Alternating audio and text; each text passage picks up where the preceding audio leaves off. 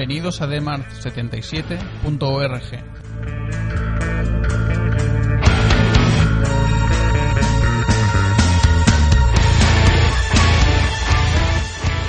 El deterioro de nuestra sociedad.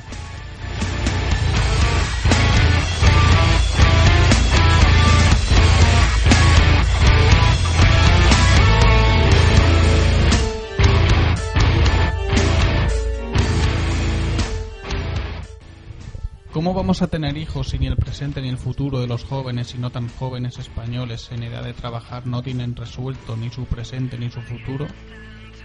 En España, cada vez los sueldos y condiciones de trabajo están peor. Hay cerca de un 20% de parados. Los sueldos son bajísimos. Los precios de las viviendas y de los bienes básicos están por las nubes. Los contratos laborales actuales no nos dan ninguna seguridad de cara al futuro.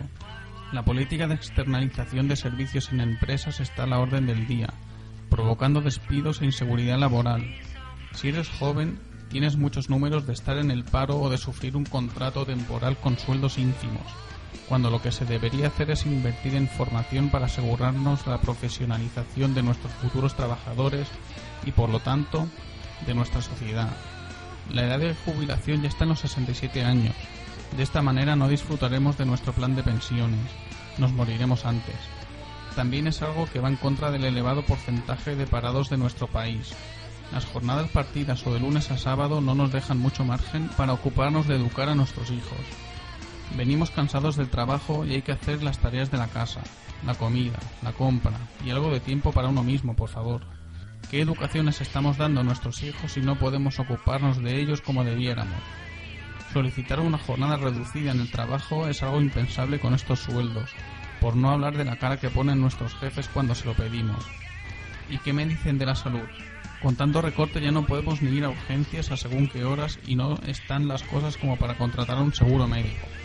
Eso sí, mientras por aquí estamos entrando de lleno en un periodo de miseria, enviemos a Grecia 2.000 millones de euros para ayudarles, tropas a Afganistán o a Irak en el pasado, Rescatemos a los bancos, que los pobrecitos han caído en su propia trampa de elevar el precio de la vivienda hasta endeudar a toda la sociedad española, que ahora lo tiene muy difícil para devolverle los préstamos concedidos y se irán a la quiebra. Pero en cambio, ellos no dudarán en echarte del piso si no puedes pagarles un mes de hipoteca.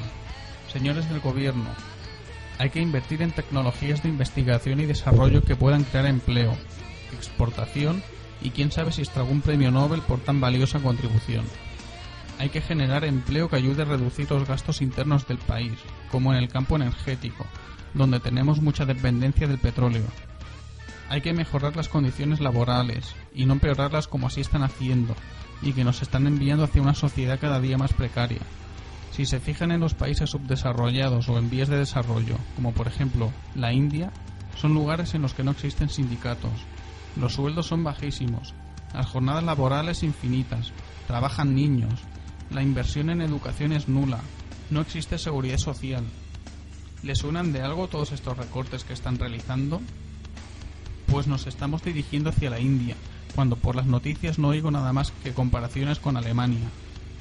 Se han de flexibilizar las jornadas laborales para que podamos educar mejor a nuestros hijos y mejorar la productividad. En contra de lo que se piensa, un trabajador no será productivo cuantas más horas trabaje. Al contrario, no se puede estar siempre al 100% durante 8 horas diarias, que con el trayecto y la jornada partida son 10 horas al día invertidas en el trabajo. Un trabajador será más productivo si llega en buenas condiciones, es decir, descansado, por lo que habría que ir pensando en jornadas intensivas de 6 horas y no partidas de 8 que provocan que las cafeterías de las oficinas de España sean de las más transitadas de Europa, hay que reducir la corrupción de nuestros políticos para que gobiernen con la razón y no pensando en lucrarse a sí mismos. Me gustaría que se diera a conocer el patrimonio de un cargo público antes y después de ocupar su puesto. Hay que reducir los impuestos indirectos para impulsar el consumo. Hay que respetar a nuestros mayores, que llevan toda su vida trabajando y levantando el país para poder disfrutar de una jubilación digna. Los aborígenes australianos se cortan un dedo cuando muere un anciano en señal de respeto al difunto y si ocupaba un lugar importante en la sociedad, cortan la tercera parte de la oreja de un muchacho. Evidentemente, no hay que llegar hasta ese punto, Pero ni los bancos ni los políticos corruptos pueden robar a nuestros mayores el dinero que han ganado con su esfuerzo a lo largo de sus vidas. No es propio de una sociedad avanzada. Se ha de reducir la distancia, cada vez mayor, entre ricos y pobres, e impulsar la clase media para vivir en una sociedad estable. Esto se consigue aumentando los sueldos, reduciendo los impuestos a los pobres y aumentándolos a los ricos, mejorando las condiciones laborales y los planes de estudios que generan trabajos cualificados en el futuro.